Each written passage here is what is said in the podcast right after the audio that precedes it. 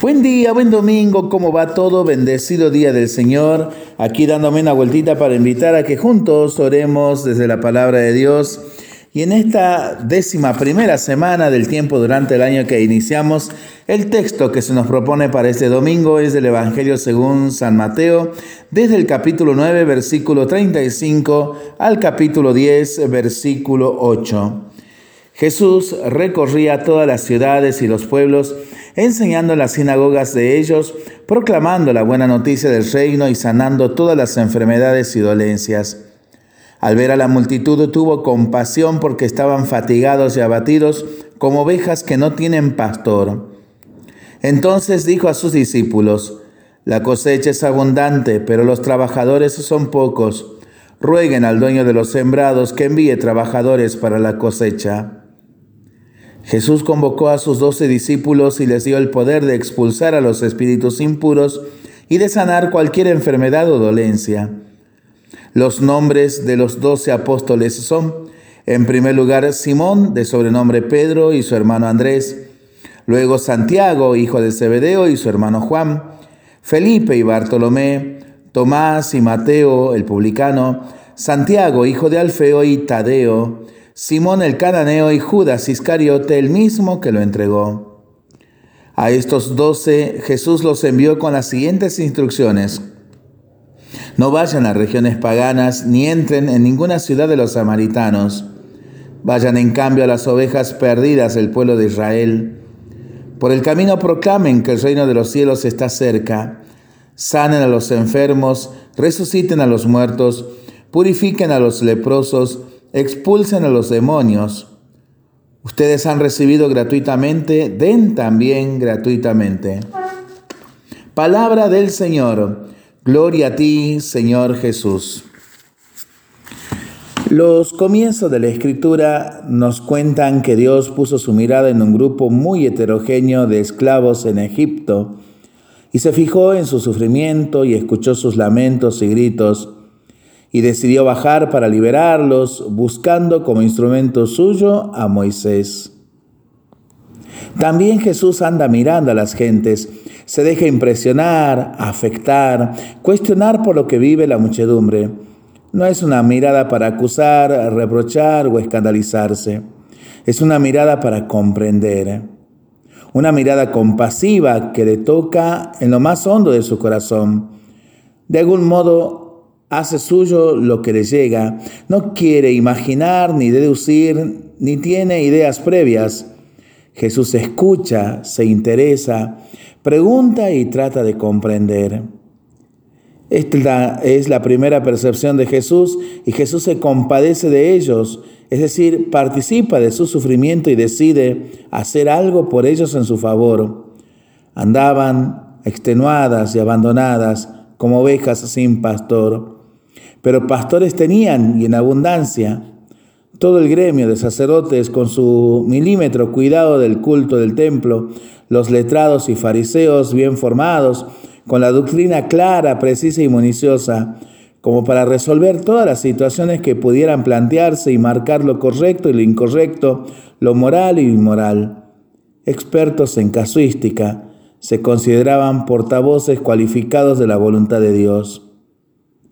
Cuando más adelante Jesús llama a los cansados y agobiados y les habla de su yugo llevadero y su carga ligera, probablemente se refiera a que estos pastores y su forma de tratar al rebaño son la causa de ese agobio y cansancio, de ese estar extenuados y abandonados.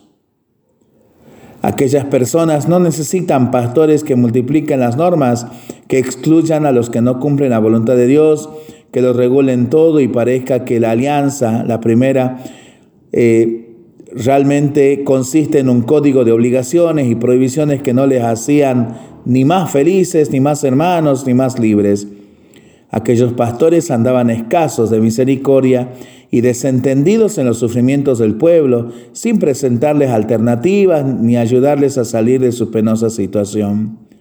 Por eso llama a otros, a los que han escuchado el mensaje de las bienaventuranzas y están dispuestos a vivir de un modo diferente y que convierten su relación con Dios en un camino de felicidad, donde el que está mal es el centro principal del reino, de la relación con Dios, donde nadie quede excluido. Son un grupo de apóstoles, pastores que reciben un bello y difícil encargo. Proclamen, sanen, resuciten, limpien, echen demonios. Como se ve que por todos estos imperativos se trata en primer lugar de anunciar con gozo la cercanía, presencia y compromiso de Dios. Y esa presencia, para que no se quede en palabras vacías, se comprobará en que éstas irán siendo reiteradas en la comunidad. Se harán conscientes de su dignidad y su presencia y su preferencia por parte de Dios. Se les aliviará su sufrimiento, se luchará contra las causas de sus heridas, de su suciedad, de su falta de vida, de sus sufrimientos. En definitiva, se trata de que pasen de ser muchedumbre a ser comunidades. Lo que marca la pertenencia a esta comunidad no son unas normas rituales o religiosas, sino el compromiso de acoger, compadecer, compartir y aliviar la carga a otros. El reino de Dios está cerca cuando los que hemos conocido a Jesús ponemos en el centro de nuestra relación con Dios, en el centro de nuestras inquietudes y preocupaciones a los que están peor. La autoridad o poder que nos concede el Señor es para la lucha contra el mal.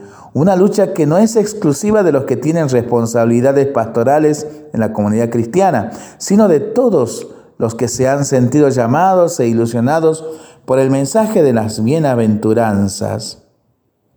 Eduquemos, pues, nuestra mirada para ser capaces de compadecer, convocar, proclamar, sanar, limpiar, resucitar, curar y desterrar demonios, de modo que seamos una iglesia misionera, una iglesia compasiva y misericordiosa, una iglesia humanizadora, una iglesia acogedora e integradora, una iglesia sinodal, una iglesia de personas felices, portadoras de una misericordia y una fidelidad que ha de llegar a todas las generaciones para pensarlo y para rezarlo en familia y entre amigos, ¿no? En este día tan especial, saludo a los papás que están celebrando su día, que realmente el Señor los llene de bendiciones y que San José, modelo de todo varón, los acompañe y los proteja siempre. Feliz día a todos los papás. Seguimos rezando y pensándolo en familia mientras lo hacemos. Vamos a pedir al Señor su bendición, le seguimos pidiendo por nuestras intenciones y nosotros responsablemente nos cuidamos y nos comprometemos a ser verdaderos instrumentos de paz. Que el Señor nos bendiga en el nombre del Padre, del Hijo y del Espíritu Santo. Amén. Que tengamos todos un excelente domingo en familia.